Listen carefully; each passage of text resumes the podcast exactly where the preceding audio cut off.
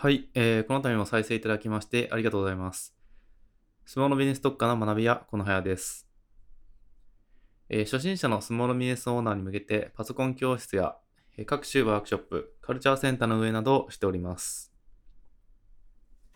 で今回の解説のテーマなんですが、えー、Web が苦手な方が想像しているほど外注は最適な手段ではないというテーマでお話ししていきたいと思います。で、Web 集客って複雑、よくわからないだとか、えー、自分ではよくわからないからプロに全部お願いして作ってもらう、もらおうとしているとかですね。で、結果、もう外注を経験された方なんですが、120万を払って作成したサイトは放置ですね。はい。えー、こんな感じでですね、結構 Web 制作会社に丸投げをしている方、しようと思っている方ですね。そういうふうに考えている方っていうのは意外と多いです。というか、ほとんどの、えー、知識がない方がこんな傾向があります。えー、ですが、このやり口というか、えー、やり方っていうのはお勧めできません。えそもそも外注をですね、え利用する段階ではないと思っています。え特に初心者の方、知識がない方に向けてですね。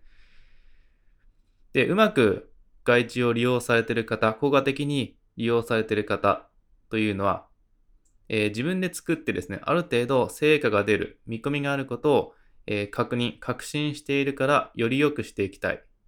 その段階で外注。自分である程度できるようになって、えー、単純作業化してきたから外注。え自分で仕組み化できて、もっと他のことに時間を使えるようにしたい。その段階で外注。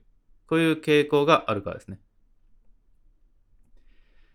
で、そもそも自分で、えー、作ったり、運営をした経験がないとですね、この成果物を作るまでのディレクションっていうものができません。成果物も思うように使いこなすことができません。で、その作ってもらった成果物を正しく評価することもできません。特にこのディレクションができないは大問題です。えこれができないと外注を効果的に活用できません。はい。これも一例なんですけど、いろんなやり方があるんで一例なんですけど、うまくやってる方っていうのはですね、え、マニュアルを作成して、で、え、外注先にはそれ通りに作業をしてもらうとかですね、うまくディレクションをしてるわけですね。で、その中でまあ自分の時間ができてもっと戦略面とか、自分の専門スキルについて考える時間が生まれるですね。えー、まあ、こういう敬語があります。えつまり外注はこれから実践していく初心者の段階で利用するものではないということですね。それ一択と考えるのはかなり危険なことです。で、そういうディレクションとかもですね、やってくれるものっていうのはかなり高額になってきます。コンサルだとかもっと、えー、かなりですね、えー、ほんと高額高額なものになってきます。まあ何百万とかですね、えー、少なからずかかってくるかなといったところで、えー、まあ月に換算してもですね、何十万はかかってくるかなといった感じです。はい。で、それなりのサポートはお金を払えばしてくれます。ディレクションとかも、あとコンサルとかも担ってくれるので、しかし、おそらくですね、このミーティングとかチャットなどのやりとりで言っていることはさっぱりだと思います。え結果的にいいですね、それでお願いします。となると思うんですが、えー、それは案に言ってる意味がわからないので、いいですね、みたいな、お願いします。となりがちです。はい。まあ、つまり、外注うまく、えー、利用できない方の特徴をですね、えー、まとめます。はい。まあ、こういう傾向があります。パソコン操作が苦手だとか、IT リテラシーがないとか、自分で Web 制作を経験した経験が全くないとか、Web マーケティングの知識、スキルがない。はい。この問題を解決するには、シンプルにまずは自分で作ってみる経験をする。これが大事だと思っています。で、例を挙げてみたいと思うんですけど、あの、バンドのオリジナル曲ですね。えー、私自身はできないんですけど、友人がですね、自分でコピーではなく、オリジナルの曲を作っていた工程を、まあ見たことがあるんですけど、まあ、こういう時っていうのはオリジナル楽曲を作る時っていうのはですね、バンドのメンバーの中から、まあ一人がですね、まあ複数人の場合もあるんですけど、えー、デモとなる曲を作って、それをメンバーに共有します。で、それを他の楽器を巻き込んでブラッシュアップしていきます。ギターが上手い人だとか、ドラムが上手い人、ベースが、まあ、上手いできる人とかですね。それで曲を作成します。はい。まあ、一人でやることは非常に稀ですね。はい、だこれが、えー、Web でも同じです。はい。Web を活用していきたいけど、よくわからないから外注をしてすべて、えー、業者に、え、任せています。っていう方はですね、えー、結構まあ、違和感があります。まあ、よくわからないものを外注して、その成果物を使いこなせるはずがないです。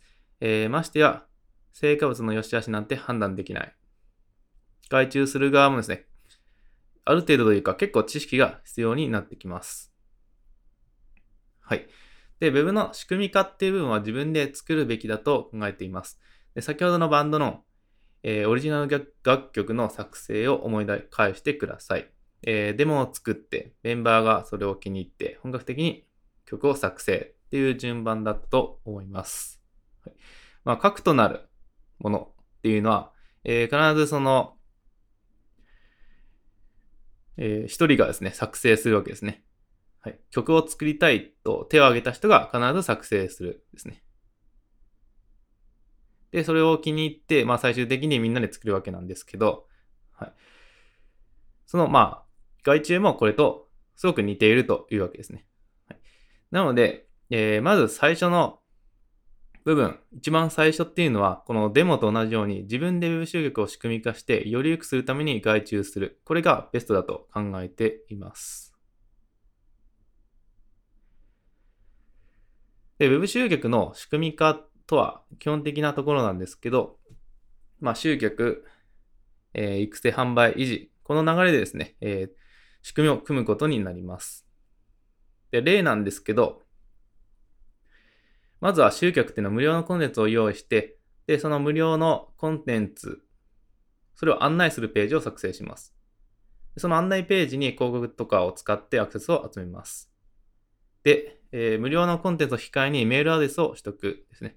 そのメールアドレスに順番でメールを送って、まあ、育成の段階ですね。その中で販売をするですね。申し込みがある、なしにかかわらず、その後もメールで情報提供していって、また販売をする。こういうのを仕組み化と言います。かなり、えー、簡易的に、あと専門用語を使わずにお話ししています。はい。で結論ですね。あの、リテラシーがないとうまく外地は活用、活用できません。はい。まあ、他にもいろんなアプローチがあるんですけど、その核となる部分っていうのは仕組み化以外にもコンセプトだとかですね。えー、そういうものになります。はい、今回仕組み化っていうアプローチで解説しました。じゃあその仕組み化ですね、どうやって学ぶのか、仕組み化するのかっていうところなんですが、これはもうすごく、えー、シンプルというか、なんか当たり前の話になってしまうんですが、セミナーとかワークショップに参加する、ウェブマーケティング系の、ウェブ集学系のそういうものに参加すると。他にも、これ思い切って、そういう、えー、仕組み化だとかですね、あとまあ DRM なんかと言いますけど、ファネルなんかとも言いますけど、そういうサポートを受けて、Web 集客を自分で実践をしてみる。そういう経験をしてみるっていうことですね。まあ、はじめは、こう、安いツール、安価なツールで、えー、いいので、そういうものを使ってですね、まず実践してみるに限ります。で、サポートを受け継だと、より、あの、回り道しないかなといった感じです。で、そういうのが、えー、お金をあまりなんかセミナーとかサポートを受けるってことがあまりお金をかけられない場合は、まあそれはもう積極的に情報収集をする以外になくなってきます。あの本を買ったりとかですね。はい。で、そういうものになってきます。はい。ということで、えー、この度も再生いただきましてありがとうございました。えー、スマホのビジネス特化の学びやこの部屋でした。